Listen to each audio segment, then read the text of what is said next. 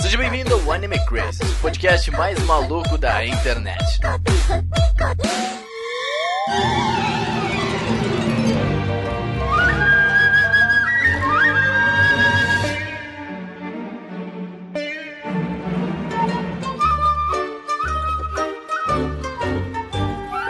Olá, otakus! Sejam todos muito bem-vindos a mais um Anime Crazes. Eu sou o Renan e Pokémon não é só pra criança e é isso aí, tá? Que ponto você está querendo É só pra eu queria deixar aqui? isso bem claro. Obrigada, de nada. Oi, gente, aqui é a Tati, e anime é desenho sim, e é isso, aceitem. É desenhado, é desenho. É desenhado, é é desenho, fim, tá? Ok. Crítica aí, a crítica. Beijo, me liga. Oi, gente, aqui é a Joe e desenho é pra quem assiste. Hum, Ah, olha só! linda. Vemos a diferença Linda. de nível de frases aqui. Pois é. Um falando de Pokémon, outro falando, é desenho. Aí a Jojo chega e pronto. Ela resumiu o podcast. A gente nem precisa mais de um podcast. Pode acabar agora. É isso. Era isso que a gente queria falar, na verdade. Né, Só os créditos.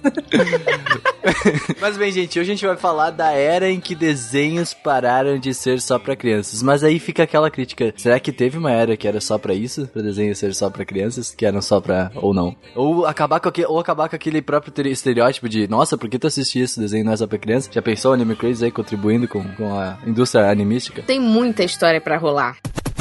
Mas antes, gente, a gente tem que agradecer todo mundo que assina e faz esse podcast continuar no ar. Tati, fala o nome de todo mundo aí pra nós. exclusivamente para vocês. vamos lá, vamos agradecer ao Enzo Santos, ao Tortelli, Amanda Natália, o Jonathan Wolf, o Alexandre Casemiro, o Luan Sauer, a Han Han, o Arashi, o Kazu Matsumoto, o Lestat, Leandro Araújo, Pablo Jardim, Gabriel Franco, Rafaela Lima, Tasley Martins, Roberto Leal, Pedro Sacker e o Diego Paracampos. E Diego Temos Paracampos. novos, né, gente? Yeah! Isso, teve, teve, acho que teve quanta três. gente. É, teve três semana aí. O Diego. É, isso aí. Três Uma pessoas. Novas. de apoiadores, velho. É isso aí, vamos, vamos encher o grupo do. 2019, a meta é 2019 apoiadores. É. Nós já temos. Nossa, Todo é mundo aí, ó. Muitas coisas se vocês Tem podcast exclusivo que, inclusive, o pessoal entra no grupo e fala: Como assim Star Wars e Boku no Hero?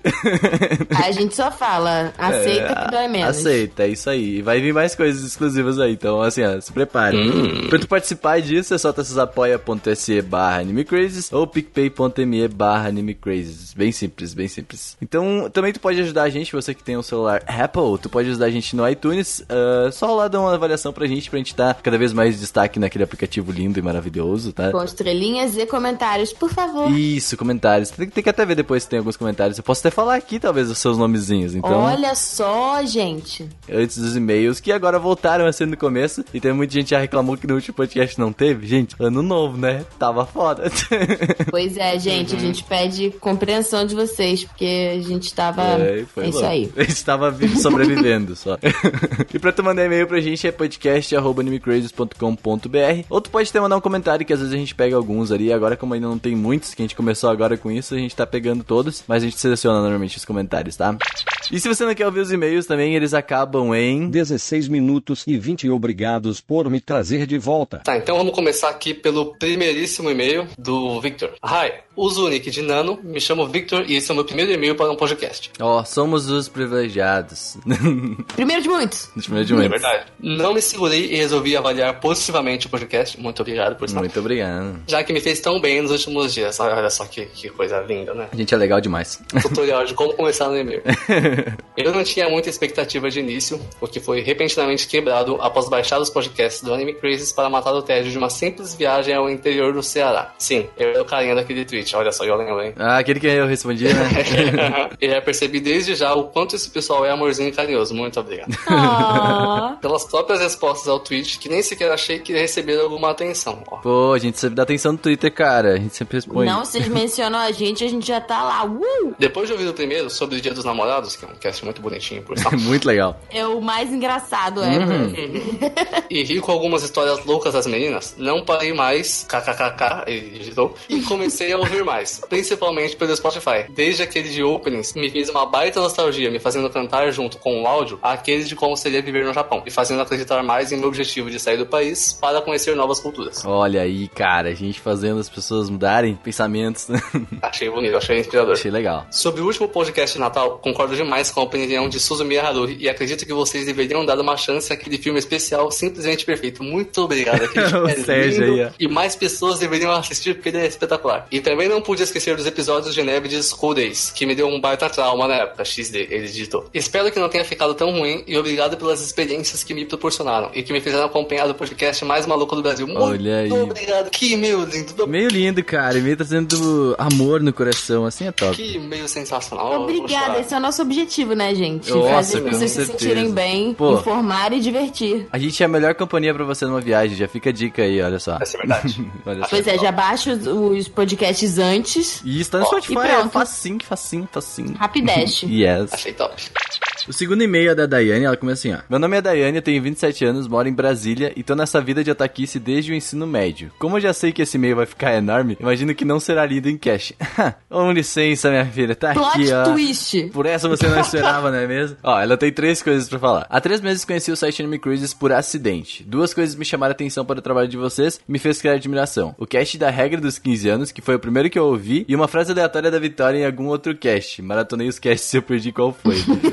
então, beleza. As frases aleatórias da Vitória são as melhores. Então, Elas são conquistadoras. Nesse primeiro cast eu pude ver a interação de vocês, a forma como se respeitam e mesmo que alguém corte a fala do outro, isso acontece bastante, tá? Muito mais do que tu imagina. Às vezes a gente se corta pra falar a mesma coisa, né, Renan? É, nossa, demais. Isso dá pela empolgação pra falar sobre o assunto e não como uma forma de tomar o espaço do outro. Exatamente isso. A gente se empolga muito, na verdade. A gente que ouve o cast não sente que há desprezo pela opinião dos outros, mesmo que alguém tenha gostos duvidosos. Sérgio, é que ela mandou. Ela escreveu assim, ó. Ela Cough. Sérgio. Meu Deus, você tá difícil. Isso se estendeu pro cast sobre ReZero, em que percebi todo. Ela, ela realmente maratonou todos os casts, né? Tem casts mais antigos. E que eu percebi que todo o conhecimento técnico da Vicky e da Tati, olha só, e todo o espaço que elas têm para expressarem um assunto. Diferente de diversos podcasts por aí, e não convém citar nomes. De novo, gente, ó, Notamina já teve. mas ok. Ok, a gente quer ser diferente, então tá, tá, tá dando certo, pelo visto. Não, mas aqui é o mundo taco para todos, todos mesmo. Isso né? mesmo, isso aí. Percebi que havia esse espaço de igualdade, sem sexismo velado no Anime Crazy, antes mesmo de ouvir falar sobre o Otaminas, olha só. O Otaminas veio dessas, cara. Gosto. Sobre a frase da Vitória que me ganhou, falando sobre os personagens, ela me solta um Ah, mas eu só via porque tal personagem era bonito. Essa é a Vitória. Nesse momento eu parei para refletir. Tu todo fantasmas características dos animes, a gente aceita normalmente um cara falar que foi ver o anime porque a personagem feminina era gata e gostosa. Mas nunca ouvi antes uma mulher se expressar de forma semelhante. Não que eu esteja passando pano para a sexualização de personagens ou nada do tipo. Mas já que ela disse, se homens podem fazer isso, por que as mulheres não? Olha o Otaminas. Exatamente. Ela é uma pessoa que deve ter gostado, tá- deve ter gostado bastante de Otaminas, né? Pois é, eu espero. é, eu acho que ela já, já, já ouvi, né? Sim. Foi com essa frase que eu comecei a amar o Anime Crazy de verdade. Essa parte eu poderia ter mandado no e-mail para Otaminas, mas o certo é aqui mesmo porque é um ambiente de igualdade que vocês construíram e de respeito mútuo. Reflete que a instigação a uma, uma leitura crítica de uma obra que vocês sempre fazem não é algo da boca pra fora, mas algo que vocês vivem. E essa análise crítica sem hipocrisia permitiu a criação da Otaminas. Ponto bônus pra vocês. Muito- obrigado.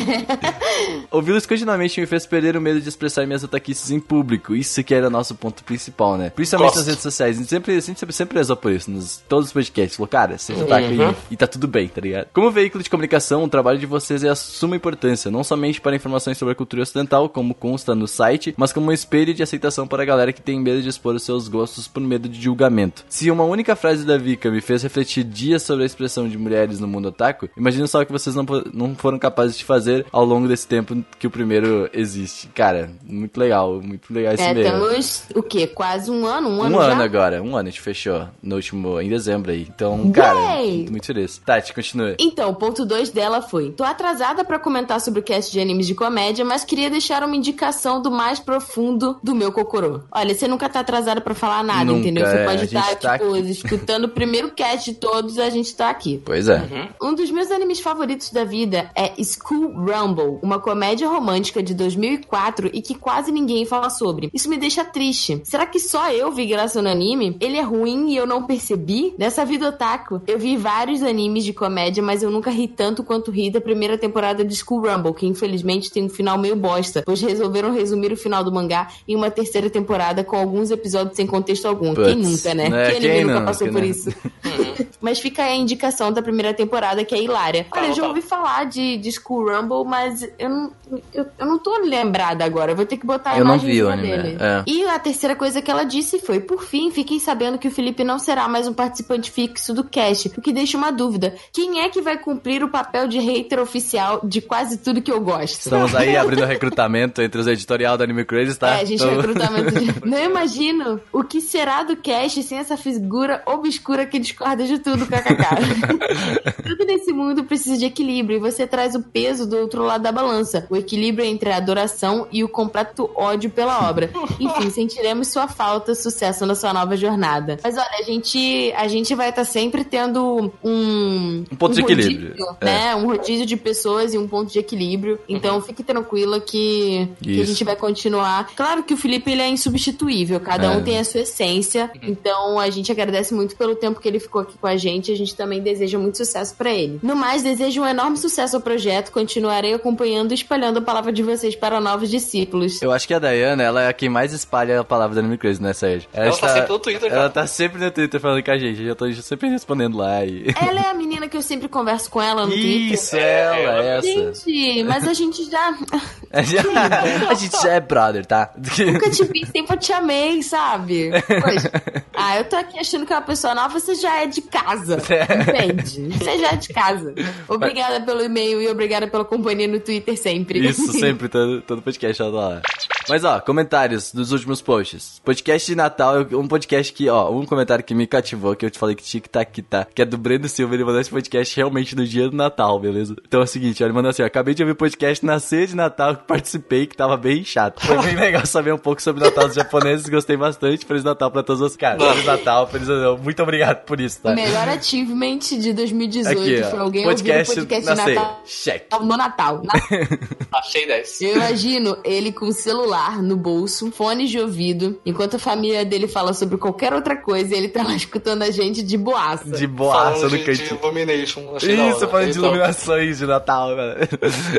falando de não, falando de KFC, nossa, legal. É, imagina ele comendo o bolo lá, querendo comer o bolo japonês, deve ter sido triste. É, demais. Tem também o Wesley Avarenga, ele comentou assim: Primeiramente, muito obrigado por esse presente de Natal, Felipe. Foi melhor que as cuecas e meias que ganhei. Mesmo assim, fico feliz em recebê-las. É que ele ficou triste que ele saiu, na verdade, É, né? Natal eh, foi um ótimo final de cast. É, é que a gente ótimo. falou, é que a gente falou isso no final do cast, falou muito obrigado pelo presente, sabe? Uhum. Todo ano sofro um reboot na mente e não guardo a informação sobre a origem dessa figura icônica das épocas natalinas. E novamente, nesse comentário, devo agradecer por refrescar a minha memória. Pois é, a origem do Papai Noel, né? Eu acho que é a origem do Papai Noel. Tu lembra bem, Sérgio, se a gente falou de alguma outra coisa a origem? Talvez seja o Eu KFC. escutei o cast, a figura icônica da época natalina. É claro que é o KFC em vez do Papai Noel, né? Não, com certeza. Eu acho muito mais válido, inclusive, mas ok. Todo ano eu vejo as listas de melhores filmes natalinos, mas eu fico encucado de nunca citarem esse que é o melhor longa natalino, que é Tokyo Godfathers. Obrigada por alguém comentar. Pronto, fi- fiquei aqui a bandeira, agora espalhem a palavra. Tokyo Godfathers, eu lembro de ter assistido é, na primeira vez em que eu saí de casa pra um rolê otaku que não era um evento de anime. Foi na casa de uma pessoa que eu não conhecia, uma recém-amiga minha que eu tinha feito no curso de japonês, e a gente ficou lá num calor de 40 graus comendo aquele macarrão gelado. A gente viu legal. Top Godfathers e, cara, eu me apaixonei por esse filme. É um filme maravilhoso sobre três sem teto que encontram um bebê e, tentem, e tentam encontrar a família do bebê na noite de Natal. E aí ele continua. Já com o episódio de animes, é melhor citar um bem recente, porque a minha memória vai ajudar, que é o especial de Agretsuko. Muito bom. Aquilo tá muito bom e mantém o nível sobre a mensagem da obra. Eu tenho que assistir, né, É gente? muito Eu legal. tenho- Nossa, é muito legal. 100% do meu tempo eu ainda não assisti, porque eu queria estar, tipo, 100% pra ver também. Então, Sim. vou ver. Obrigada, Wesley, pelo Obrigado, seu comentário. Achei top. E por último, tem um comentário aqui da Marley Reis, que ela fala: Sentirei falta do sotaque maravilhoso do Felipe. É, tem que achar um. Quando falaram de episódio de Natal, na hora eu pensei em Lovely Complex. Que mangá maravilhoso, queria abraçar a amor quando ela falou. A e ela Amor falou Nossa, bastante. ela gosta muito. Ela sempre fala de Lovely Complex. Sim, sim. Mas é muito fofinho mesmo, eu concordo. É muito legal. Muito obrigado pelo seu comentário, meu. E os últimos e-mails foram do último podcast sobre retrospectiva 2018, que aqui o pessoal trouxe aqui algumas listas e aí a gente resolveu falar. O Wesley Alvarenga, que já tava aqui em cima, que também tá sempre comentando, muito obrigado, cara, por ter- manter o comentário vivo. Estou bem feliz por esse ano que os animes 2018 têm o selo Godzouka de qualidade. Godzouka? O que que isso quer dizer? Godoka. Godoka. É, Ok. Godoka. É tanta coisa que consome que até esquecemos mesmo se aquilo realmente é desse ano. Está bizarro, a gente até falou isso no cast. Falou que, Pois é. Também não assisti todos os animes que pretendia, mas consigo montar no top 10 e provavelmente não mudará tanto dessa lista. Os consagrados desse ano são Devilman, ok? Megalobox, Gridman, Hinamatsuri, Agretsuko. Ó, Agretsuko no top 10, que legal.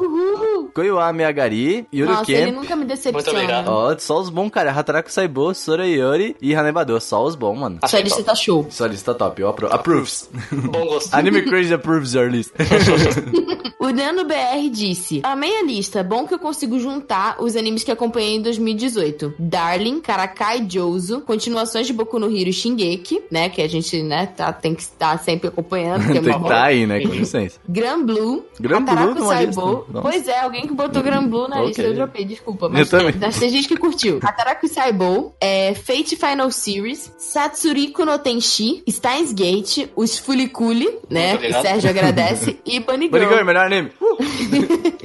Triste por ter perdido Violet e One Place Further Than Universe, que disseram que foram os melhores, mas fica pra lista de 2019. Pois é, nunca é tarde para, Sorayori. para retomar. Sorayori é Parabéns ao pessoal por ter pesquisado e comentado todos. Ah, é nosso trabalho, Ah, né? né, mano? Olha, gente- eu preciso falar uma coisa aqui em Bunny Girl que só as pessoas que param pra, pra ouvir os e-mails e, e tal vão, vão descobrir. Eu ia twittar, mas nem vou. Hoje eu tive um sonho muito louco em que o meu namorado vinha e falava pra mim que eu ia ganhar um papel de dublagem, sendo que eu nunca dublei na minha vida, de uma personagem de Bunny Girl, que é aquela garota de óculos cientista. É o melhor personagem. Nossa senhora. ia dublar Best Girl, velho. Aí, Tati, E vamos fazer um aí? curso de dublagem esse ano? Vai saber. É, né? Vai que é premonitório. Vai. E aí, gente, eu no sonho, eu ficava muito feliz. Eu falava assim, é sério? Ele falava assim, cara. Eu falei com um brother meu, eles estavam precisando de gente, eu te indiquei, eles escutaram as paradas, e aí eles falaram que, que o papel é seu. E eu ficava assim, meu Deus, eu vou, eu vou botar isso no Twitter. E aí, na hora que eu pegava o celular pra digitar, gente, eu vou dublar, Ah, eu acordava do sonho. nossa, que triste. Então pode nem ver a reação das pessoas. Não pude, eu tô muito triste, gente, mas eu espero que seja premonitório. Gostaria de dizer que sua voz combina muito com ela, tá bom? Tá bom, É, Tati? pô, Acho claro. que ficaria top, assim. Poxa vida, eu tô lisonjeada, obrigada. Se você escutou até aqui, você coloca hashtag Tati faz um curso de dublagem nos comentários. Hashtag. Obrigada. top. Não, melhor. Hashtag Tati Dubladora. Mais top. Tati Dubladora. É, hashtag Tati Dubladora. Ou no Twitter. Manda no Twitter. Hashtag Tati Twitter. Dubladora. Obrigada. É nóis. Vamos pro podcast.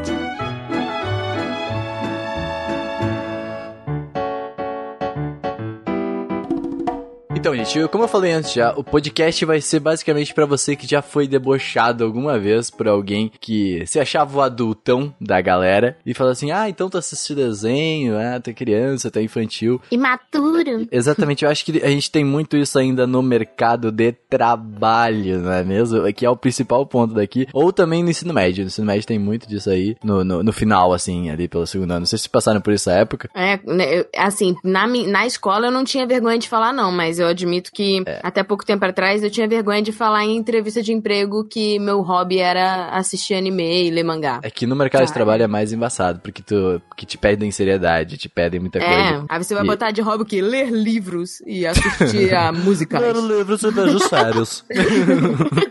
na minha lareira com um vinho do Porto. Exatamente. De monóculo. Caraca.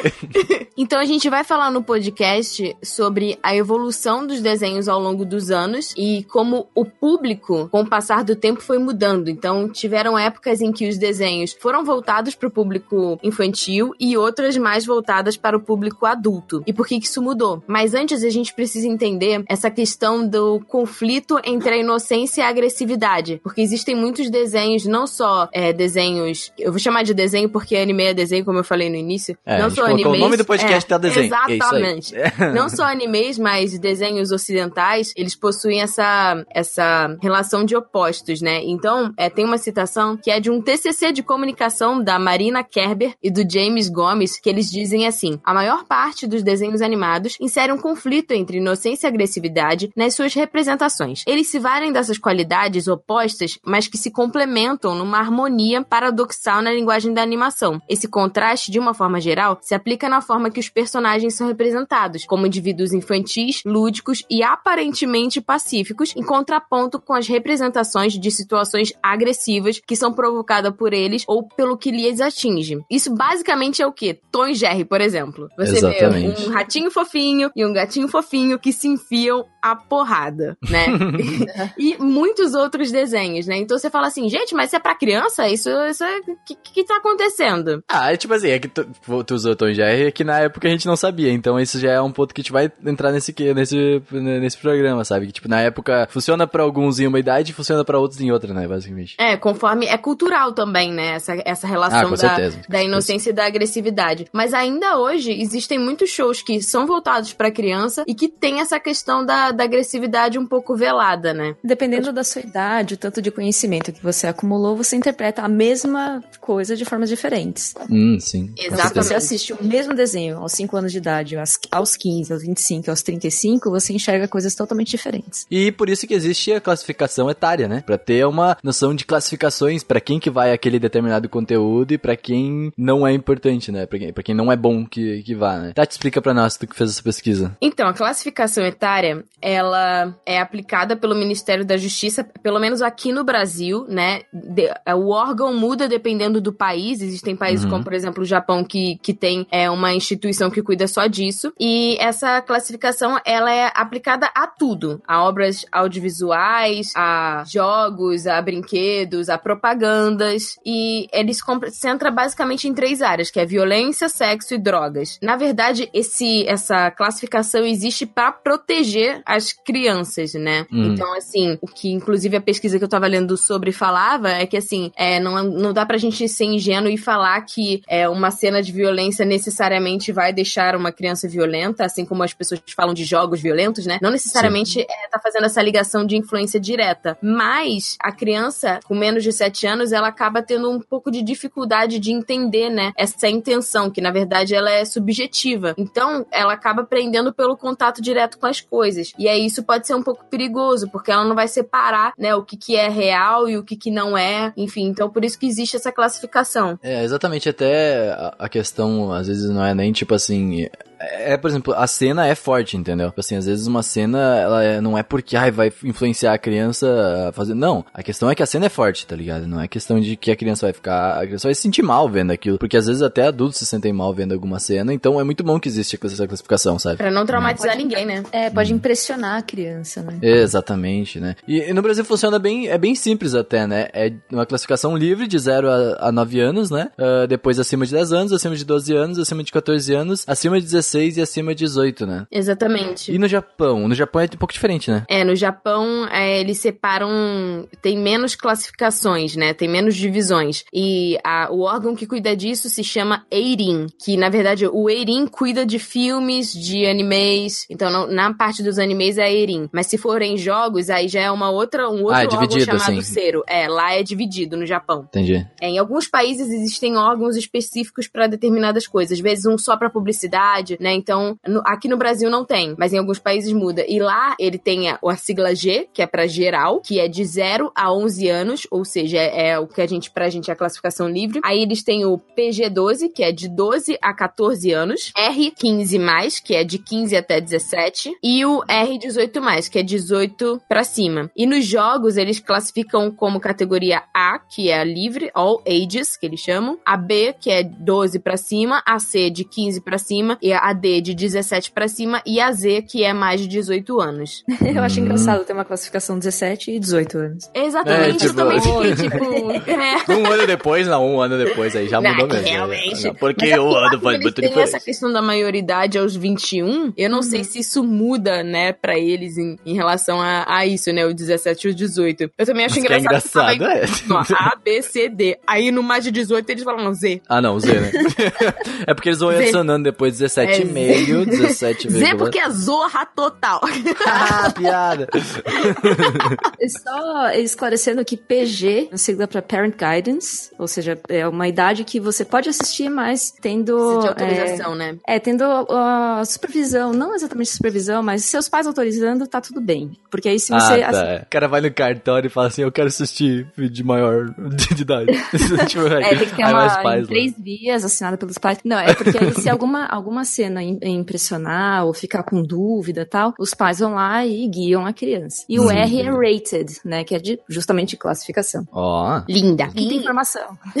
aqui tem informação. Aqui tem dados.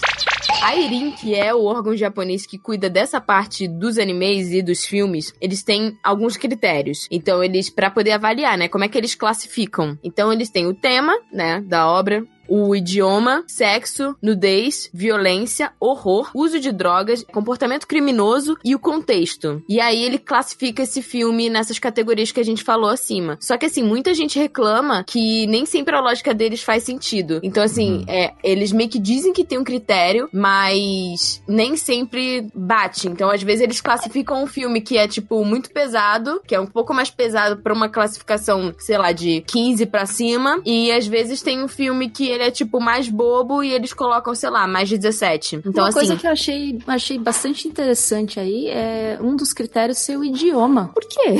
Porque Que é o Japão. Eu acho que o Japão fala assim, não quero esse idioma. Eu acho que é porque, assim, existem duas coisas. Primeiro, pela questão cultural, que tá dentro também do, do contexto. Existem filmes de outras culturas que lidam com assuntos que pra outras podem ser tabu. E segundo, que, Ah, que nem todo ser. mundo lá, tipo, sabe inglês. Ou sabem ou- outras línguas. Então, assim, um filme cult francês, é, não necessariamente ele vai, vai ter uma... Mesmo que ele fosse all ages, eu acho que às vezes caberia uma, uma, um rate de idade, né? Uma classificação de idade justamente por ser uma língua que nem todo mundo domina. Então não é todo mundo que, que vai poder assistir, né? Pois é, tem essa questão também de, de ser mais 18 aí. Essa, essa questão é bem mais complicada no Japão, né? Porque eles camuflam demais isso pra conseguir não, não chegar nessa categoria, né? Sim, é. No entanto que os próprios rentais, né? é- é Esse órgão que é a Irin, há muitos anos atrás, eles proibiram é, em qualquer coisa. Pode ser pornô, pode ser em filme, pode ser tudo. Não pode exibir genitália e não pode exibir pelos pubianos. Então eles borram, ou eles fazem um mosaico, né? Eles fazem uma censura ali. E aí os Uhum. produtores, eles desenvolveram, tipo, técnicas pra contornar a censura, sem precisar ter. Então eles usam, tipo, uns suportes estratégicos pra evitar filmar as partes, né, das Uhum. pessoas. E, ou então nos animes, que é o que a gente vê, umas coisas muito loucas, que, por exemplo, são tentáculos, que aí, assim, o tentáculo não é o membro. Exa interessante entre aspas, né? Porque, tipo assim, a gente sempre comentou assim, ai, tentáculos pra lá, daí do cara achar, será que é fetiche dos caras? Não é não, cara, é questão Não, pra de... É o que dá. isso daí. Exato. É, já desde, desde da, da era Meiji, que eles tinham as ukiyo-e, justamente eles botavam esse tipo de coisa pra, pra evitar mostrar, né, as partes do homem. Tudo bem que a mulher lá na pintura dos dois povos, ela tá toda uhul, mas o cara não pode mostrar, né? Oi, não vamos essa- mostrar.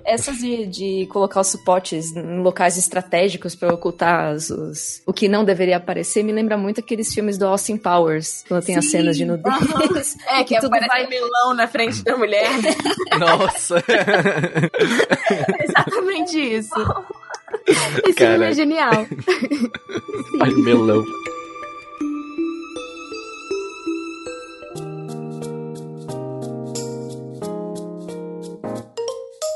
Mas aí, vamos entrar nessa área. Ó, desenho. A gente vai começar com desenho mais, que não é bem a área de anime, mas é desenho igual. É a Foda-se. parte histórica, né? É desenho, é a parte histórica que a gente deu uma pesquisada aí pra trazer um pouquinho de, de mais conteúdo pra vocês, pra vocês entenderem um pouco como funcionavam. Como o nome do podcast é a era, né? A gente vai trazer um pouquinho das eras que os desenhos passaram pra chegar onde eles estão agora, né? Sim. A gente começou, Tati, explica como um pouquinho pra nós. Bom, a, a questão da história dos desenhos animados começa bem próxima com a história da animação, né? Uhum, Então, no fim do certeza. século XIX, um, um francês, que é o Émile Reynaud, ele criou um aparelho que animava imagens, que é o praxinoscópio, que era tipo como se fosse um carrossel de imagens que ficava girando e esse giro com os frames desenhados fazia o movimento. E aí Uhum. ele, ele fez esse, esse aparelho com- junto com um projetor. Então, essa É o animação. praxinoscópio o nome. Praxinoscópio. Aí essa, Praxinoscópio. essa animação era projetada na parede. Então foi assim que Eu começaram. vou explicar pra vocês de uma maneira bem prática como funcionava. Provavelmente tu já brincou com aquelas coisinhas de faz vários desenhos em sequência e daí no caderno e daí depois ficou mexendo eles, entendeu? Era basicamente esse conceito, mas mexendo uma roleta, entendeu? E aí É, os desenhos iam se completando. E aí criava animação eh, projetada, né? Tinha uma luz no meio e tal, então é bem simples. Procura, procura aí o praxinoscópio no Google e tu vai ver. É, É, você bem vai ver, tem interessante. um, tem um que são. Eles começaram com fotografias e depois eles começaram a desenhar, fazer desenhos simples, né? Então, assim, tem uma que Sim. são cava que é o cara andando num cavalo. Então tem várias. Se você botar no YouTube, você acha várias. É bem interessante. Sim, é bem como legal, dá uma olhada. funciona, na verdade, a projeção de filmes, né? Que Sim. Tem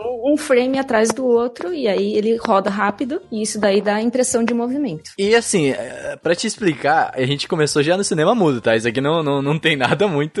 Tá? É só uma animaçãozinha mexendo. E eu acho que todo mundo já ouviu falar em Charlie Chaplin, né? Provavelmente. Foi um dos caras que revolucionou isso do, do cinema mudo, né? Então, é, era isso, cara. Era animação. E aí aparecia os textos na tela, cara. Era só legenda, só, só legenda sem som, cara. Basicamente, né? Exatamente. É, e músicas música. Isis, é. Mas assim, isso também foi algo que veio depois, né? Tipo. É, porque alguns eram com orquestra na sala de cinema. Exatamente. né? Ô, tem, um, tem um show aí em São Paulo que tá rolando do Senhor dos Anéis que tá. Vai ser pro ano que vem. É, vou eu- nossa, Aham. isso deve ser muito legal, quero muito assistir isso.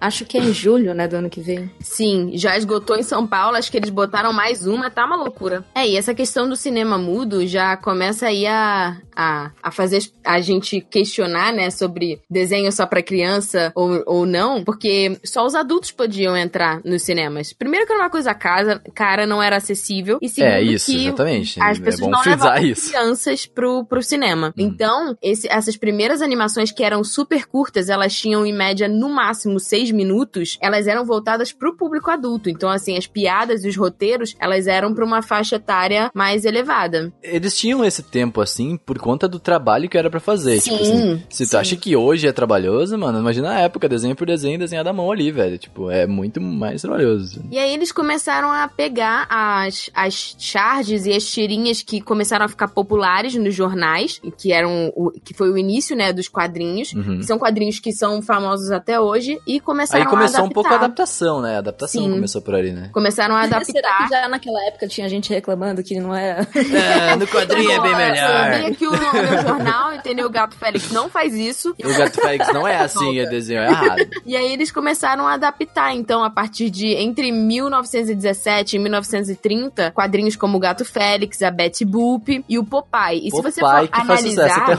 hoje. Gato Félix, a Betty Boop e o Popeye, eles não foram feitos pra crianças. Mano, nem um pouco. Olha para- Popeye, cara. Não, e a Nossa, Betty velho. Boop, a Betty Boop, ela chegou num ponto em que assim, ela era tão, tão- ela era considerada tão vulgar pela mídia que eles tiveram que botar mais roupa nela, porque ela Sim. tava muito muito próxima. A Betty Boop tu encontra em capacete de motoqueiro, tá ligado? Tipo assim. Betty Boop, ela era tipo o símbolo, sex symbol. Ela Nossa, época. com certeza. Com Ela era uma certeza. dançarina de jazz, é, é Uhum. inspirada numa, numa mulher de verdade, né?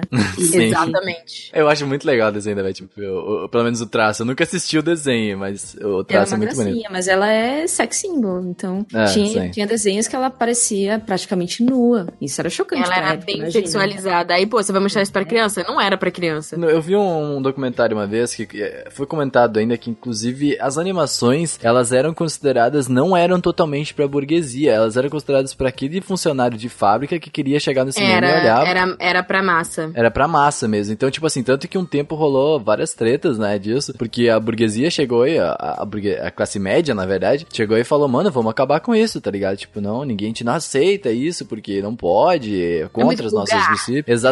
Eu quero ver a ópera. É, e, mas daí foi aí que começou a mudança desses desenhos pra, pra virar algo mais, mais calmo, né? Algo um pouco mais acessível. Antes, eh, em paralelo, aqui no Brasil mesmo, na, na- em 30, né, década de 30, 40, tinha o Amigo da Onça, que É também era, era, era quadrinhos e que levaram pra animação. E não tem nada de coisa pra criança no Amigo da Onça. Nem um pouco.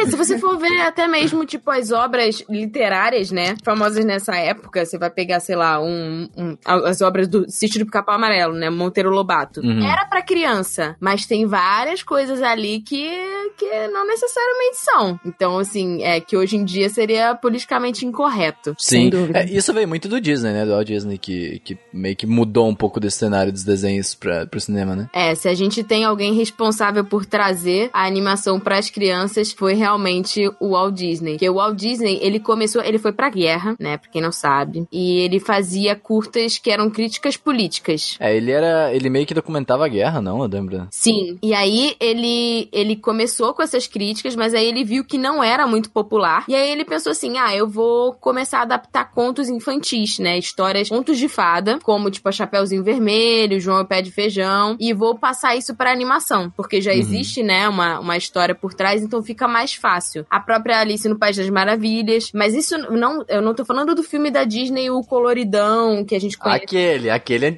antiguão. É muito, grande- muito antigo, ainda era mudo. Ainda Old pra caramba, meu. se vocês quiserem, po- podem colocar no YouTube que tem, a, tem os curtinhos. Eu vi o da Chapeuzinho Vermelho. Alice nos Países Maravilhas, No Pink entanto que no Floyd. Chapeuzinho Vermelho, o lobo mal não é um lobo mal, é um cara mal intencionado. Olha só. Nossa, pra ficar mais de boa, né? Tipo assim, porque hoje ler Chapeuzinho Vermelho é um pouco pesado. Mas ok. Eles tinham essa questão, já começaram com essa questão da moral, né? Então todos esses, esses contos de fada, eles foram criados justamente pra repreender as crianças que desobedeciam os pais. Então assim, ah, quem saiu sozinho e foi pra floresta? ah, Lobo foi a mal vai pegar. mal, é a bruxa, é um A bruxa vai te pegar. Eu odeio isso, mas tá tudo bem. Eu nunca faria isso com meus filhos, mas tá tudo bem. Eu e acho aí bem era uma sacanagem. forma de você, de você mostrar o que, que era certo e errado, entre muitas aspas, pras crianças, né? E, e é uma, uma versão já atenuada do- dos contos reais, que são Sim, porque os bem- contos reais são pesadíssimos. É. Nossa. Como assim os contos reais são... Os irmãos Green, eles faziam histórias bem macabras, assim. Então, Ah, tá, que a tá. gente conhece. Do, Era pra dar uma lição real na criança. Caraca, Sim. dava uma lição e ainda deixava ela paranoica a vida traumatizada pro resto da vida. Exato. Era uma coisa meio, pela vida. meio inspiração medieval ali, assim, era. Exato. Mas eu gosto muito, Tati, da parte da Era de Ouro. É que eu gosto muito da história do Disney, assim, do Walt Disney, né? Por causa que eu tava vendo um documentário dele e, tipo, ele criou primeiro um- o Oswald, né? O que era um coelhinho. coelhinho. Cara, eu achava o Oswald tão tosco, sabe? Falei assim, Ele mano, tipo, ele era muito feio, Ele era assim. que- tosquito. Pois é, aí o Mickey é tão mais legal, né?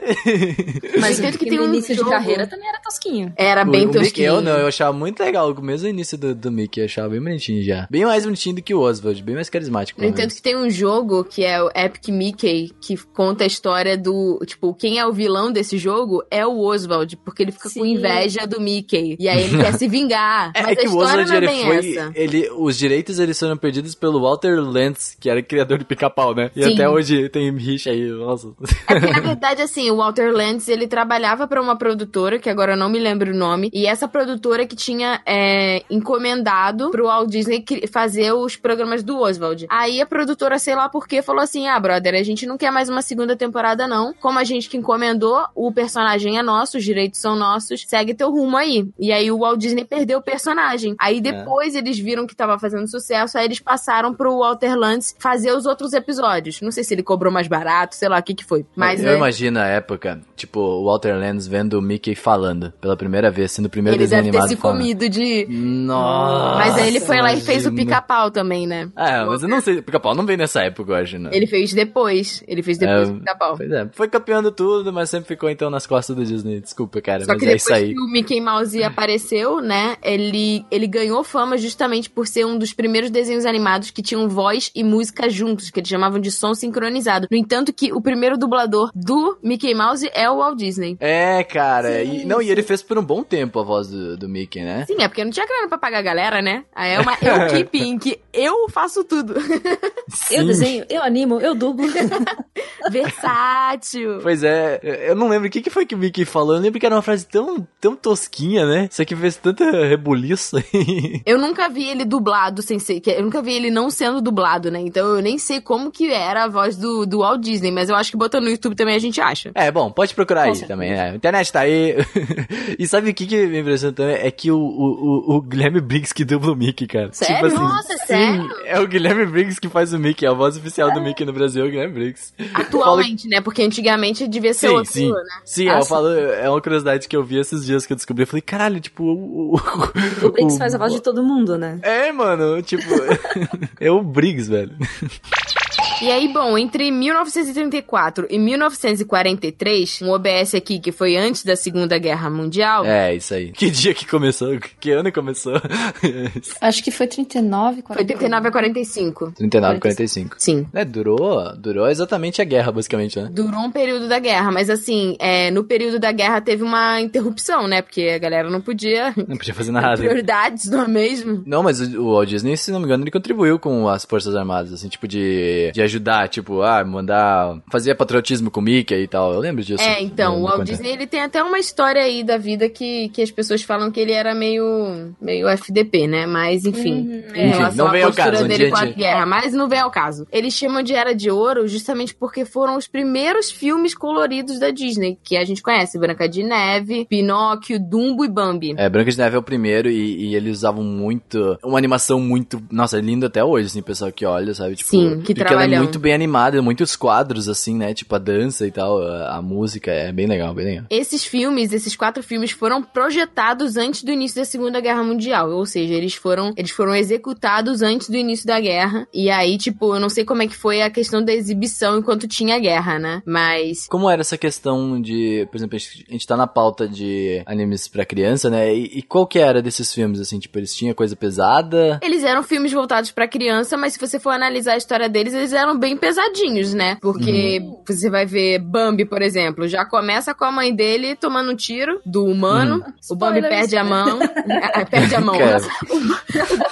Mão pra Perde a mão, o Bambi, coitado. Perde a mãe. I'm sorry. Perde a mãe. Ele perde a mãe, né? Então já, já, já traumatiza a criança logo nos primeiros 10 minutos. eu perdi minha mãe por causa de uma bala perdida. Não foi perdido, foi bem intencional, isso que é o pior. É verdade, É cara. tipo, olha criança, olha como o ser humano é ruim. Tem cena dele criança fumando. Tipo, Sim. Quem isso? é muito Sim. pesado. O Pinóquio, cara? Pino- O- o Pinóquio. o É. Caraca, pode crer, real, né? Não, o Pinóquio, ele, ele vai pra... Ele, Ele, vai fica mais bêbado, sozinho. ele vai pra aquela, aquela É. feira lá, ele bebe, ele Nossa, fuma. mano. Caraca. é, olha aí, anime pra É, criança. pra Desenho criança, pra criança? é. O É, Dudu também, pra que sofria maus tratos. A Branca de É. Neve, que a, a mulher, a madrasta manda a- a- o caçador ir lá catar o coração dela e botar na caixa com um punhal. Veio também nessa época o Pica-Pau, os Looney Tunes da vida, a Warner aí, Hanna-Barbera, Tom e Jerry, que são voltados pra crianças, entre aspas, aqui, né? Também é aquela É mesma tudo, questão, o politicamente correto, né? Tudo voltado pra criança, mas assim, olha, porra, Flintstones aí trazia a família tradicional aí, total, né? Era o, o Scooby-Doo trazia monstros aí.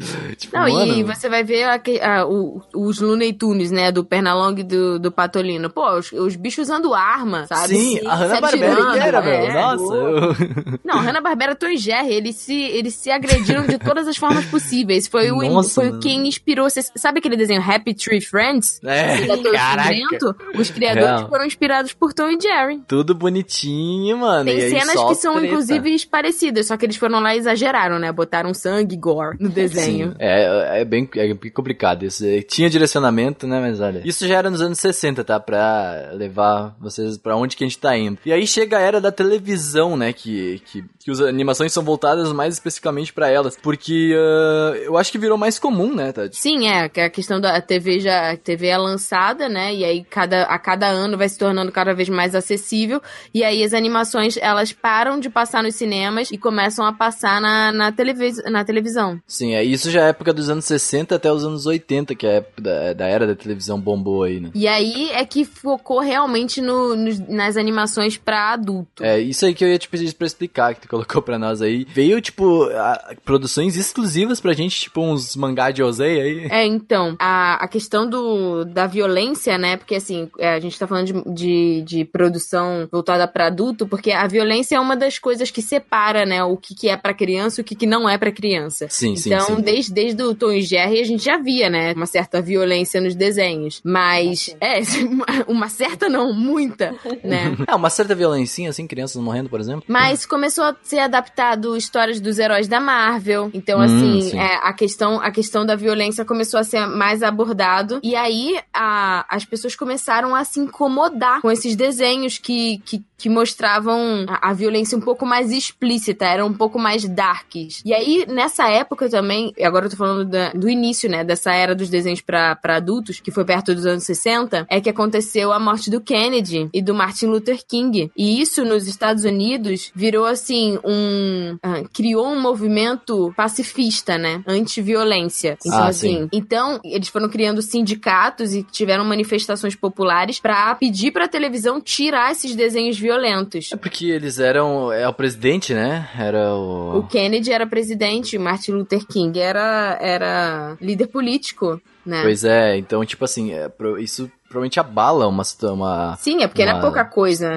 Abala a É. nação toda. A nação inteira, exatamente. Então, é bom que, que rolou isso daí, né? Vamos dar uma acalmada aí, galera. O pessoal tá meio abalado. É por isso que sempre tem ondas, né? Então, assim, nesse momento em que eles falaram assim, não, olha, esses desenhos de super-herói, eles estão muito violentos, a gente não quer que isso passe na televisão, é bom vocês arranjarem algum show que seja mais light ou o pau vai comer. Aí, que, que eles inventaram? Aqueles programas com, com fantoche. É os Muppets, Vila É, Sésamo. Vila Sésamo, Banana Nossa, Splits, sim. que isso tudo veio o quê? Na década de 70. Banana Split, é o quê? É, Banana Split são tipo uns cãezinhos e tal. Eles são, são humanos dentro de roupa, são furries.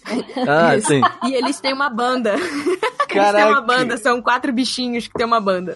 Eu nunca tinha ouvido falar dos Banana Split, mano. Que massa. é que a gente teve aqui no Brasil também, né? Eles, como é que é o... A gente Sésamo teve. A gente teve Vila Sésamo aqui, a gente Não, mas teve. tinha na eu lembro. Globo, eu- acho que era era. TV Colosso, mas era nos anos TV 90. Colosso, exatamente. Tchurururu, Era muito bom. A Caraca. gente tem banana de pijamas também. Bananas de, De pijamas, pijamas, descendo as escadas. É porque a gente sempre recebeu as coisas mais tarde também, né? Exato, Então, né? tipo, Tipo, lá assim, eles eles, estavam é, nos anos outro, né? 70, aí a gente recebeu isso nos anos no fim dos anos 80.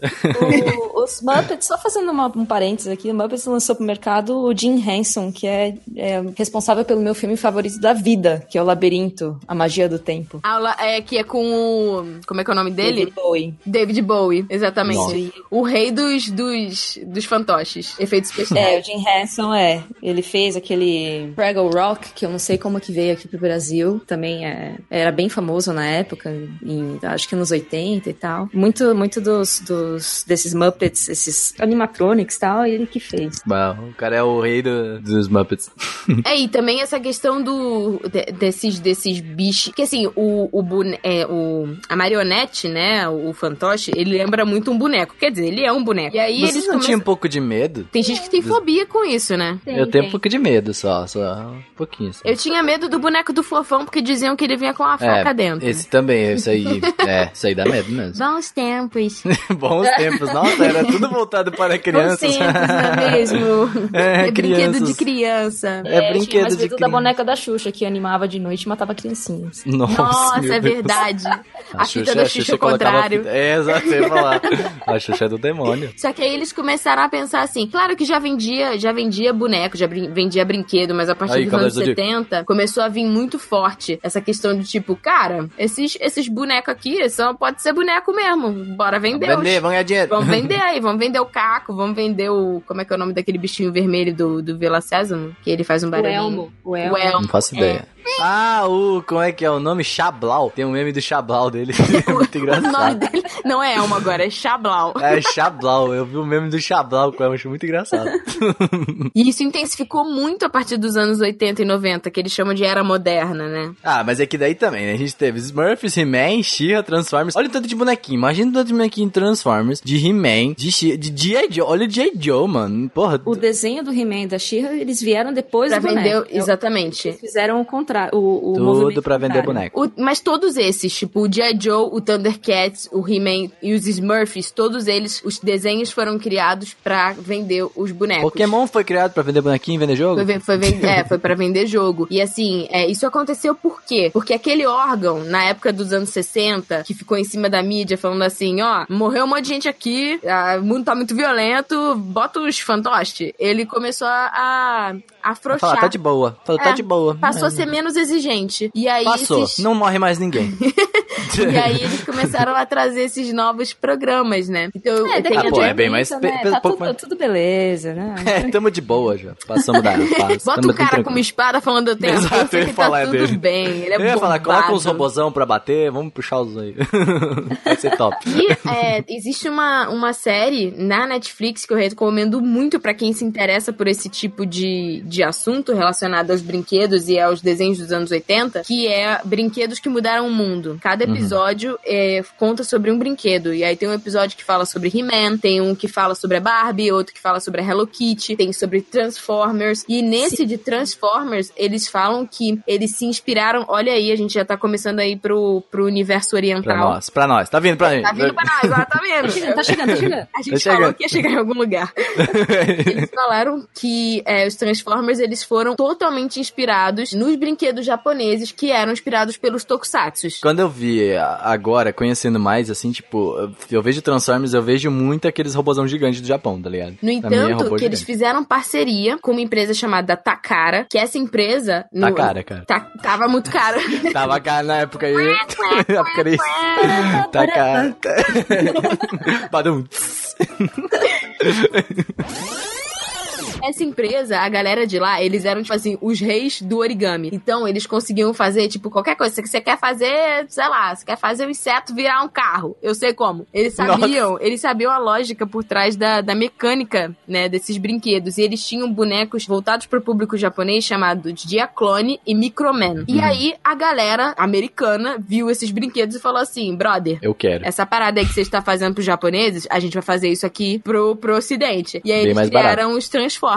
É, Olha eles aí, viram que isso vende, se vende dá dinheiro, bora lá. Essa época aí começou a TV a cabo também, né? Então, tipo assim, eles, eles conseguiram direcionar o público deles muito melhor. Porque assim, TV a cabo, né? Tu tem que pagar mais, já te- são pessoas que, que têm Tem um maior poder aquisitivo. Então, assim, mano, foca nesses malucos, tá ligado? Coloca canal de desenho só, faz eles esse desenho e no meio desses canais de desenho coloca propaganda desse mesmo desenho dos robozinhos, mano. Tá É porque feito também, aí, quando velho. surgiu a TV a cabo, a TV, a TV aberta ainda era muito forte. Então, assim, eles não tinham tanta grana quanto a TV aberta e eles tinham, tipo, poucos, poucos programas que seriam voltados só pra TV a cabo. Aí, o que, que eles fizeram? Eles começaram a comprar programas estrangeiros pra Ah, isso acontece até hoje agora, né? Isso Sim. virou. que aconteceu muito nos anos 90 e 2000 aqui no Brasil e que ainda acontece hoje pra tapar buraco. Lá nos, nos Estados Unidos, eles começaram então a trazer animes do Japão e outros programas da Rússia, da Inglaterra, do Canadá, porque eram mais baratos. Não falei que ia chegar em algum lugar? Pois é.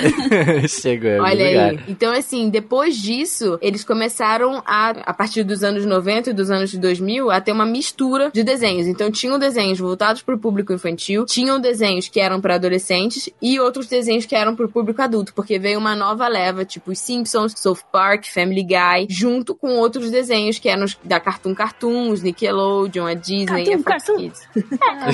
Cartões. Que nostalgia! No- dentro dos Simpsons tinha um desenho também, que era pra imitar o Tom e Jerry, né? o Jerry, é, e eles se matavam real, né? Real, assim, eles se explodiam de verdade. Era um Tom e Jerry bem exagerado. Pois é, e isso é muito bom porque a gente contou toda uma história e a gente conseguiu chegar onde a gente queria, né? Chegou onde a gente quer dos animo mesmo, tá ligado?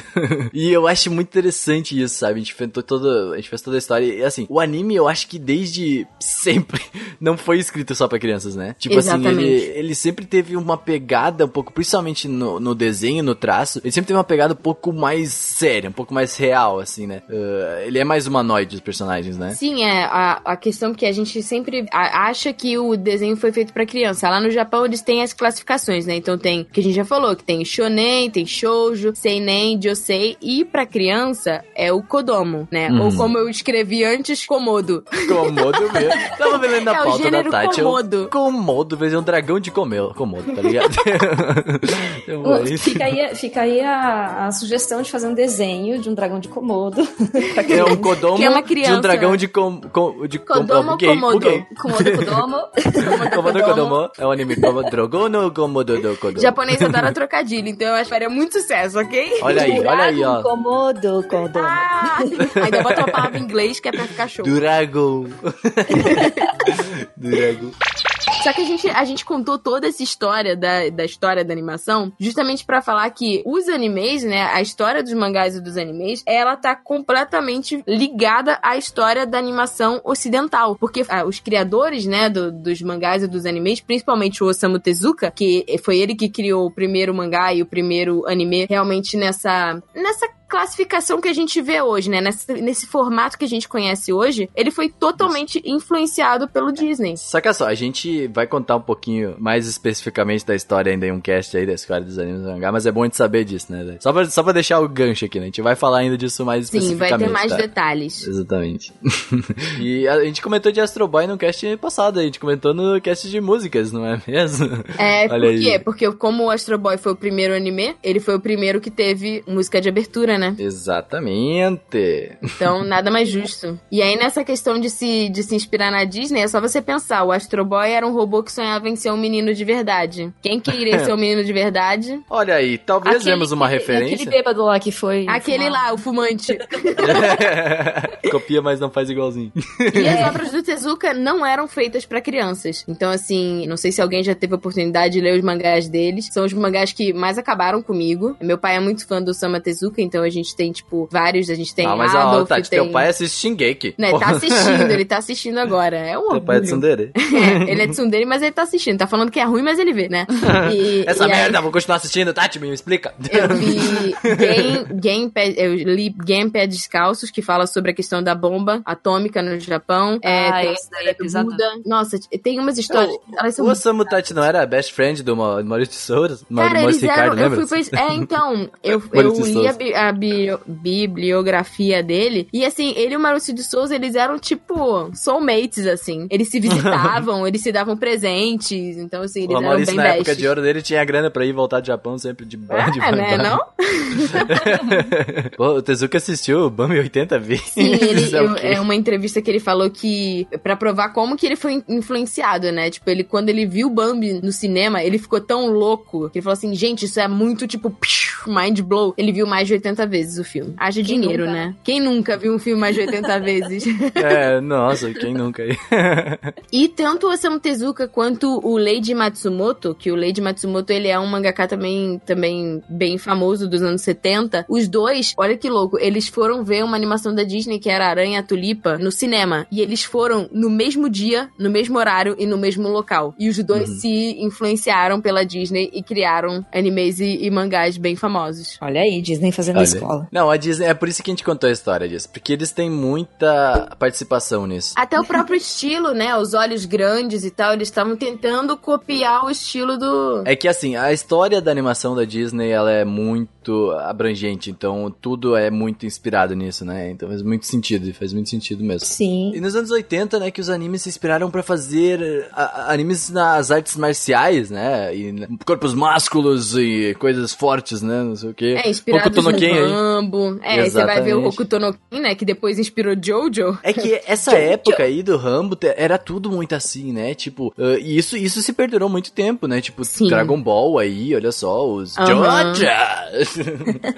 É, o, Muito. o Ashtano Joe, né? Que, que também que Sim, fala sobre boxe. Megalobox aí, ó. É, porque assim, a- os, os animes, eles passaram então a se tornar mais violentos, né? Porque assim, esses filmes dos anos 80 que inspiravam, né, os animes, o herói, ele não era um herói só porque ele era, ele era um herói. Ele tinha, tipo, uma... Motivações. E normalmente era uma história triste por trás. Você vai ver Rambo, tipo, é uma desgraça o background dele. Você vai ver, tipo, Conan. Todos eles têm alguma tragédia que motiva eles a, sei lá, eu vou me vingar, ou eu vou ser melhor, ou enfim. E, e aí Minha mãe não me surgindo. comprou aquele bis aquela vez, eu vou me vingar, serei mais forte de todo o planeta. Então os animes começaram a abordar essa questão da saúde mental do personagem, né? O personagem ele tem, ele tem problemas problemas e passou a, a- a lidar mais ainda com luta, com morte, né? É o próprio Cavaleiro do Zodíaco aí, que a gente sempre comenta Sim. nos podcasts, é, né? pô, Eles... a quantidade de sangue, os caras se cegam a cada cinco minutos. Foi exatamente. Segue a volta, segue a volta. No primeiro episódio já tem a, a orelha cortada. Nossa, verdade. Pois Não, é. é, é bem, Aí é você bem fala, ah, pesado. é pra criança. É, É sim, pra criança mesmo. Assim, só A gente aqui no Japão é que assistia. Tipo, É. a, a gente aqui no Japão, eu já tô pensando no futuro, gente. É porque Olha eu tô, eu só, tô nossa, a achando que- gente vendo, nossa, a gente. Nossa, eu tô Sabe o que é mais legal? É que eu falei isso e vocês, tipo, não falaram nada, entendeu? Porque todo mundo tá aceitando já. Não, a gente tá, a gente fala, não, vamos É, morar, a gente- é, breaking news, o Anime Crazy está no Japão já. É, olha só a aí, gente ó. veio do futuro. Tá, Viu? Eu tá, coloquei, tá, esses dias eu coloquei um tá, tá, story aí, ó, numa passagem aí, ó. Ó. Olha aí, tô fazendo uns easter eggs. Só que aí nos anos 90 e 2000 o estilo mudou. Que eles chamam de Exato. estilo Moe. Veio pro estilo, eu chamo de estilo Sérgio. Estilo Sérgio, Loli, É, Loli Neném Fedor. Loli Neném Fedor.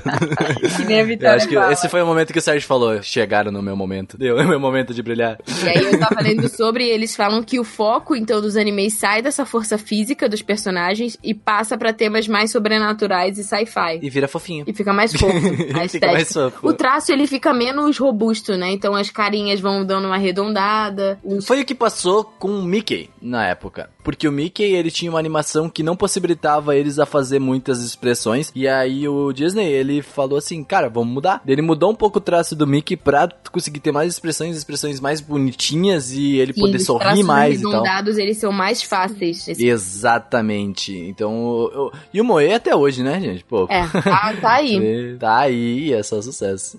É, ele virou realmente. Aí as pessoas passaram a conhecer anime por causa disso. Então, assim, é, o olho é muito maior do que era antes, a cabeça é muito maior, os cabelos são muito mais coloridos. E aí começaram a surgir animes realmente voltados pra Kodomo. Por exemplo, Sakura, até o Pokémon. Essa é a imagem de anime que o público em geral tem. Sim. É, tem anime já mesmo. pensa os cabelos coloridos, aqueles olhão, não sei o quê. Olhão, hentai. Pra mim sempre falam, ah, tu assiste anime hentai. É, pra mim só falam isso. E é muito louco, né? Que nessa época ficou, tipo assim, tanto desenho, aí ficou essa polaridade, ficou tanto desenho fofinho, mas também vieram mais desenhos que, que lidavam com esses problemas é, de, de questões ligadas à, à saúde mental e, e morte e violência, tipo Evangelion, Yu Yu Hakusho, Berserk. Nossa. E, e era esse ponto que eu queria entrar, Tati. é, Que eu acho que é o objetivo desse cast. A gente vai explicar pra ti motivos que tu pode dar pra pessoas que falam assim: é, esse desenho aí é pra ver coisa de criança, não sei o quê. Eu acho que, assim, a gente vai dar motivos que fazem os animes que tu assiste não serem voltados para um público de criança. é, E coisas que eles abordam, né? A Sim. gente fez algumas ah, seleções aqui e, e coisas que são interessantes a gente comentar, porque, cara, o anime, ele realmente,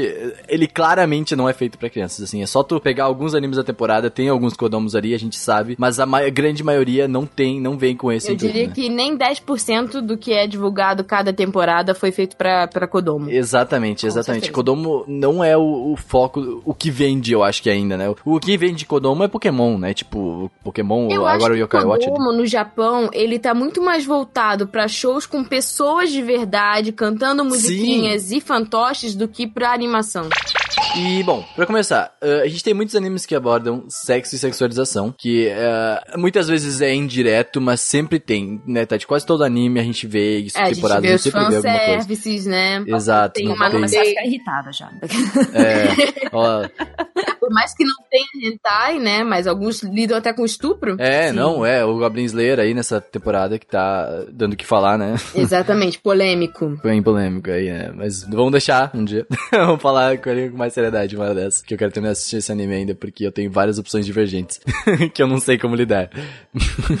Mas é, tipo assim, abordar sexo, sexo e sexualização completo já não é coisa de criança, né? Então, tipo assim, leve É bem essas mo- coisas. o primeiro motivo já. Primeiro motivo. Depois tem personagens desse anime que enfrentam decisões morais complexas. Explica pra nós, Tati. Ah, por exemplo, quando você pensa em Death Note, né? É, Ah, é- sim, é uma certeza. questão filosófica. Então, assim, o Death Note ele trata da moral, né? Então, assim, qualquer pessoa tem o direito de decidir quem vive e quem morre. No caso, o Light, ele tá meio que. Ele começa a enlouquecer porque ele começa a se achar Deus. É o que a gente comentou no cast Death Note. É o Eu que, ia, eu ia que- sugerir o pessoal ouvir o cast. É, olha aí, viu? Isso aí que eu gosto.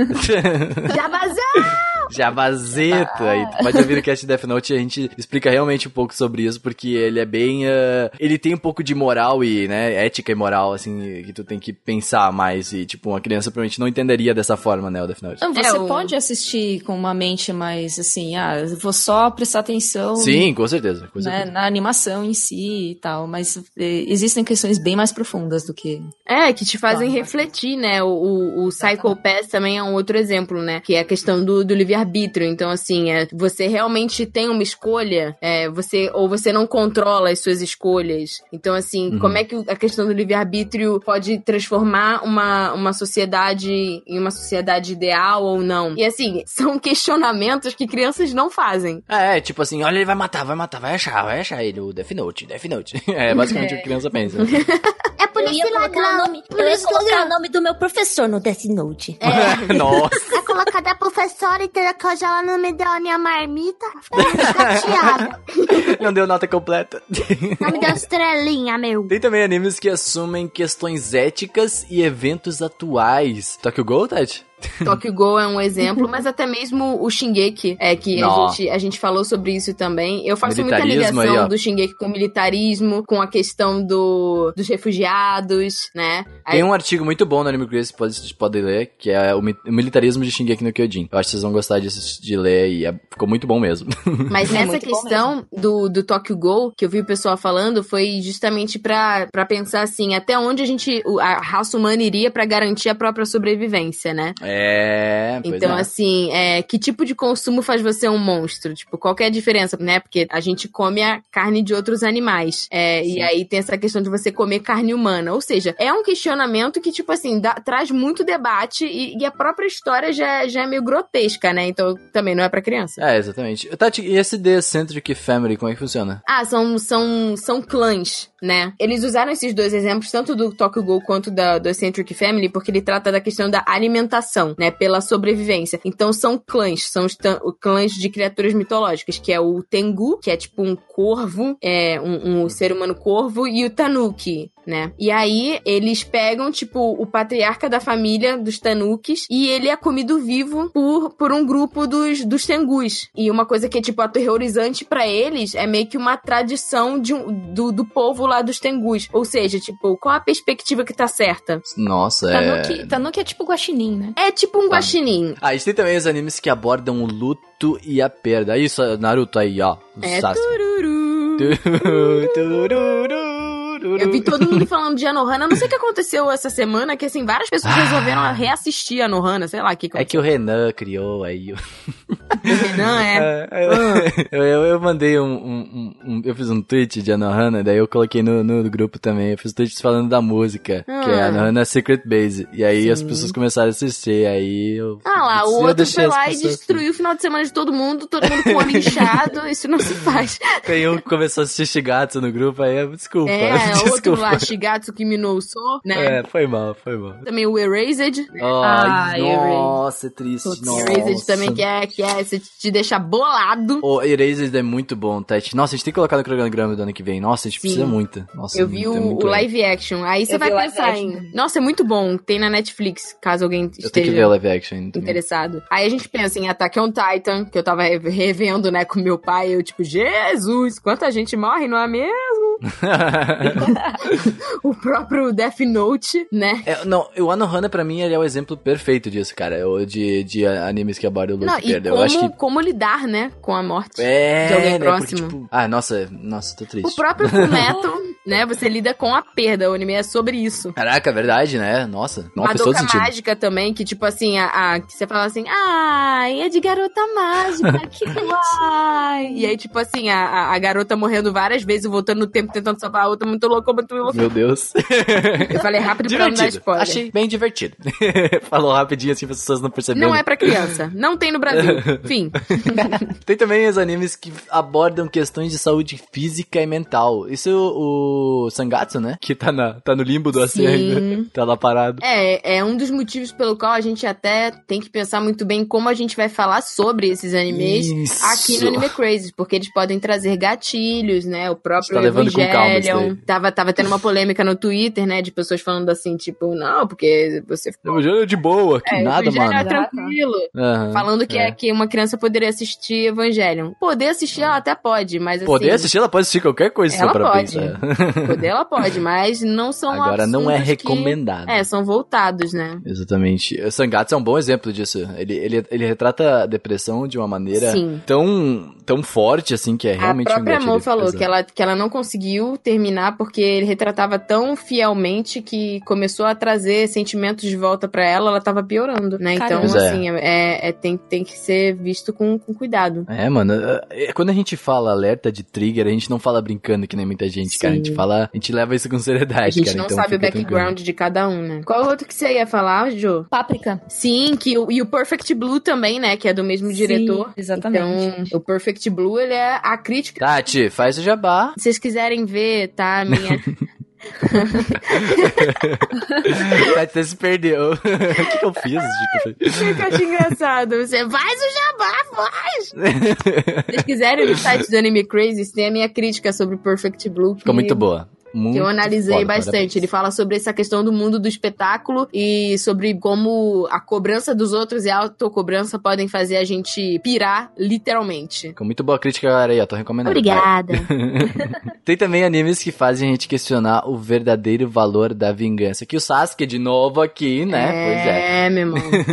Não, mas eu acho que o melhor exemplo é o Scar de Fullmetal, né? Com toda certeza do mundo. Sim, porque ele tem essa questão com os pais da Winry, né? Nossa, demais. É, é- é o ataque que foi feito aos Estivalans, né? Sim. Tipo, é, é bem complicado. É, tipo, o cara jurou a, a desgraça do outro, né? E agora ele tá indo e tentando lidar com isso a- até um ponto em que ele encontra a família Rockbell ali ao Inri, né? E, e tudo volta na cabeça. É, é muito louco. de- é- É, e vira uma bola de neve, né? Porque assim, é. É, aí vem a Isso faz- do outro lado querendo vingança pela morte dos pais Sim. dela. que É, exatamente. Era esse o ponto. E aqui o anime retrata. Tipo, ele, a vingança sempre é isso, cara. É sempre uma bola de neve, cara. Tipo, sempre, sempre, sempre isso. É, A vingança nunca vem. termina, mata a alma e envenena. É isso aí. Exatamente. É eu, senhor Madruga aí, ó, senhor Madruga.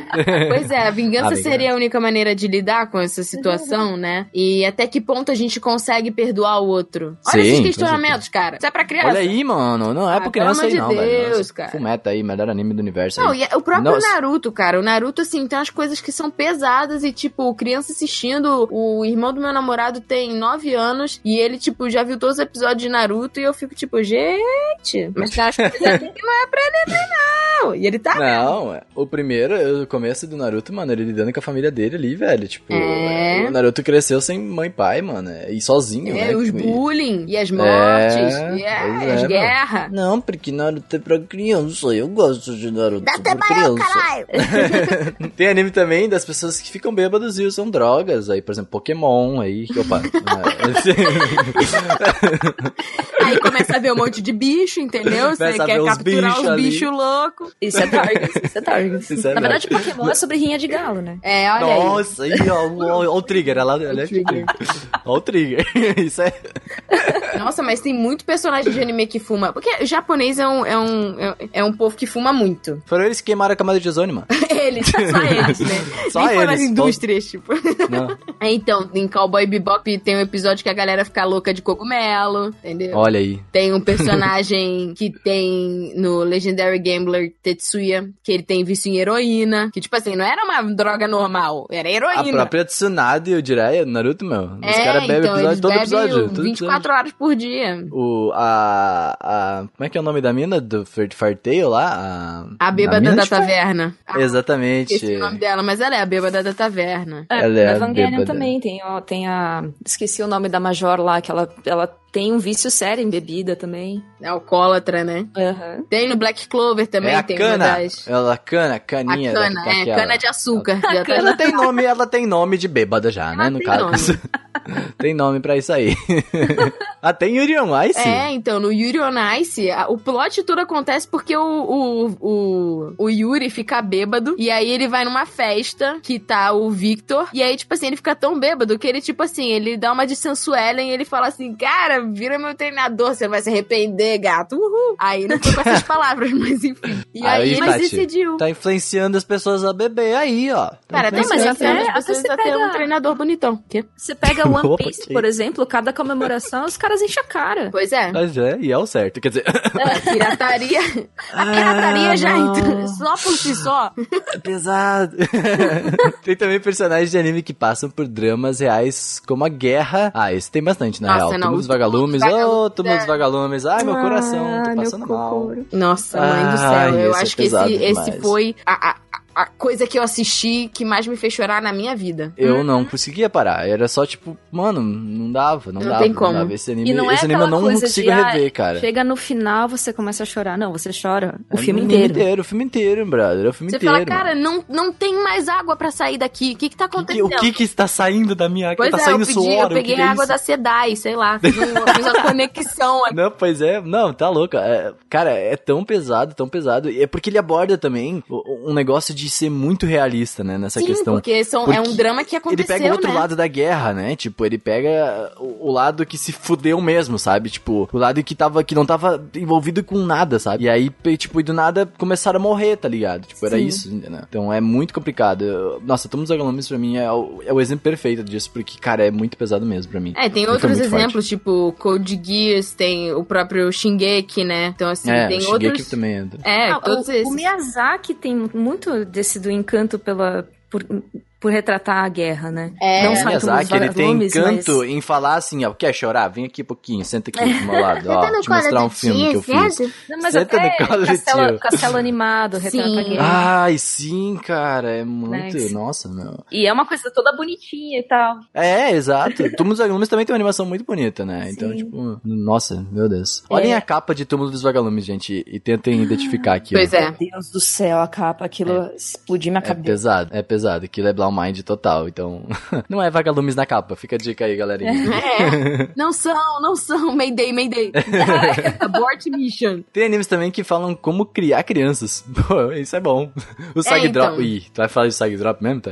Eu- olha, eu vou. Eu não Do anime, do anime, E do anime. que ele não do anime. existiu. Tem uma parte de Sag Drop que é interessante, que é justamente ah, essa jornada do, de um pai solteiro que cai de paraquedas pra cuidar de uma criança, né? De uma garotinha. E tem umas coisas que, que são valores que são interessantes. Mas o que, o que eu mais gostei foi o Wolf Children, que é uma mãe humana que cria os, os bebê lobisomem dela. Ah, Nossa. Esse tá na minha lista pra assistir já faz um Nossa, tempo. é muito lindo. É muito lindo. Eu gosto de Amama to Inazuma, que eu gosto. Vocês já viram falar? Esse Não. anime, pra mim, ele é fofo para uma desgraça. Que é um pai solteiro também cuidando de uma criança. E a criança, ela é, ela é comilona, assim, sabe? Tipo, e a a mãe sempre fazia muita comida gostosa. E a mãe morreu. Ah, meu sabe? Deus. E aí o pai tem que se virar Hum, comidas ele tem que fazer comida. assim. Nossa, Exato, daí o pai tem que Eu lembrei de fazer Gakuen assim. Babysitters também, porque, tipo, não, Ah, são, não é o pai, né, fofo. mas é o irmão, né, eles, eles perdem os pais, ele tem que cuidar do irmãozinho dele. E, nossa, são criancinhas Sim. do maternal muito fofas, então, é claro que a gente vê criança brincando de casinha, brincando de, né, eu sou o pai, você é a mãe esse coelhinho é o filhote. mas quando a gente vai tratar de um assunto que é paternidade, maternidade, enfim, de uma forma séria, também não é pra criança. Tem Barakamon também, que é bem legal. Eu gosto muito de Barakamon. É verdade. É bem, bem fofinho. Tem animes que abordam o dinheiro e a falta dele. Como é que é? Hinamatsuri aí? É isso mesmo? Olha aí. Hinamatsuri Nossa, aí. Hina Matsuri fazendo- foi. Foi pancada. A Hina Matsuri me traumatizou, que foi o cosplay que me botou no personagem rapidinho, porque eu fui roubada, né? No Anime Friends. é verdade!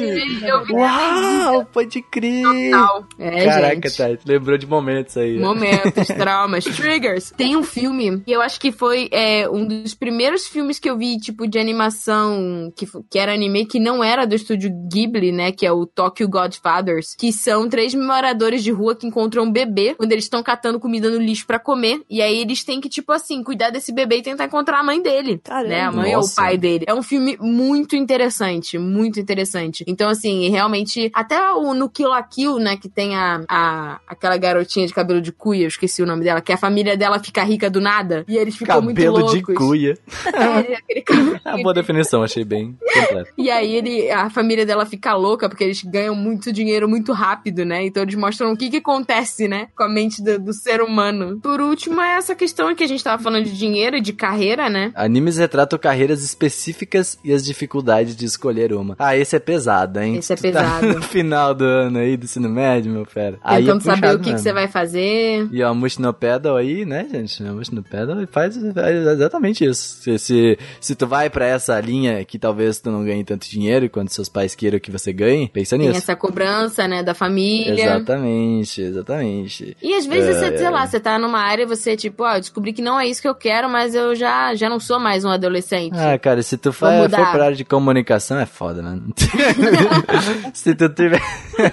é foda mesmo. Se tu não tiver muito aí, fica a dica aí. Aprende matemática, não falta as aulas. O Yuri on Ice também, né? Que ele mostra essa questão dos atletas profissionais, né? Todos os, os medos, as inseguranças. É, eu gosto muito de Yomushi porque eles estão realmente eh, focados no clube. Eu acho que o próprio Haikyuu, né, meu? Nossa, o Haikyuu Esses animes isso. de, de esporte, né? Eles. É, é porque assim, ah, esses animes de, por- de esporte, eles têm uma durabilidade, entendeu? Porque ah, eles começam no primeiro ano e eles têm ali umas. vão até o final, no caso, e depois Sim. não sabem o que vai rolar, tá ligado? Vocês vão continuar no esporte não. o- muitos atletas começam justamente na escola, né? Com os clubes. Então é uma ótima forma de uma pessoa que, que tá perdida e não sabe o que fazer. É, lendo, né, um mangá desse ou assistindo um anime desse, às vezes ele até descobre, tipo, cara, eu, eu quero jogar tênis, sabe? Eu quero. É, exatamente. Eu quero fazer sumô. Pois é. E por isso que eu gosto tanto de anime de esporte, porque ele retrata muita gente no final ali do ensino médio, tentando fazer alguma coisa diferente do que a sociedade quer, tá ligado? Pelo menos eu, que sou também, né? Não, não me ajuda também. eu sou tem- contra os padrões. E tem dois que eu acho que são bem legais, porque eles são, de- são dessa área mesmo, né? O Shirobako, que é sobre é, como traçar a sua carreira dentro da indústria de animes, e o Bakugan, que é a trajetória de como você vira um mangaká. Bakuman, tá? Não é, É, Bakugan, não. Bakuman e Bakugan. É, É Bakugan outro. é o, é o negócio, é o Yu-Gi-Oh! ruim, não é? É, isso aí. O outro. Bakuman. É louca. Era muito legal. Eu Falei no podcast que era muito legal, não vou trocar aqui, era muito bom É, mesmo. muito bom, é. É muito tá, bom, tá? né, Não, mas. Bakuman é bom, hein? Ô, Bakuman, vai assistir Bakuman, meu. Nossa, tu não Nossa, assistiu é. ainda, ô, caraca, velho, é muito bom mesmo. Eles sofrem... É muito bom. Ele- Workaholic, mano. Workaholic, os caras. É, isso mostra também o colapso, né? De uma pessoa que acaba trabalhando demais e se, Exatamente. e se cobrando demais, que é o que a gente faz, né? muito. que a gente faz todos os dias aí. Porque se a gente fosse simples igual criança, a gente tava lá comendo terra sem se preocupar. Mas É verdade. Nossa. Queria comer uma terrinha top às vezes também. Então faz bem. Ainda sobre dramas, dramas da vida adulta, um, um mais popularzinho, a Gretsuko, né? Nossa, oh, verdade! Nossa! o, o mercado de trabalho tóxico, Nossa. machista.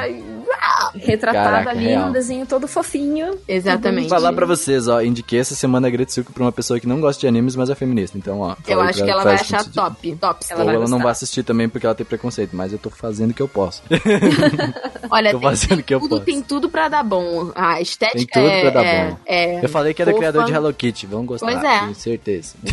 Sanrio. E bom, gente, acho que falamos de tudo, eu acho que A falamos gente de deu tudo, né? muitos motivos pra vocês Porra, cara, ó, tu que pode anime chegar, é a pessoa, a pessoa que chegar pra ti e falar que anime é de criança, tu manda esse, vamos Um colocar dossiê. esse texto, vamos fazer esse texto, vamos colocar aí na internet, falar, ó, manda, manda DM que a gente manda o texto da pauta aqui. É, você manda pra pessoa, você fala assim, ah, seu, seu, pai tá falando Tá aqui, que, ó. que anime é coisa Vê de aí. criança? Então, aí. tô aí, tô aí, minha bíblia. aí. Ou, ou E eu deixei minha carta virada em modo de defesa, YOLO. Não. tá aqui minha carta.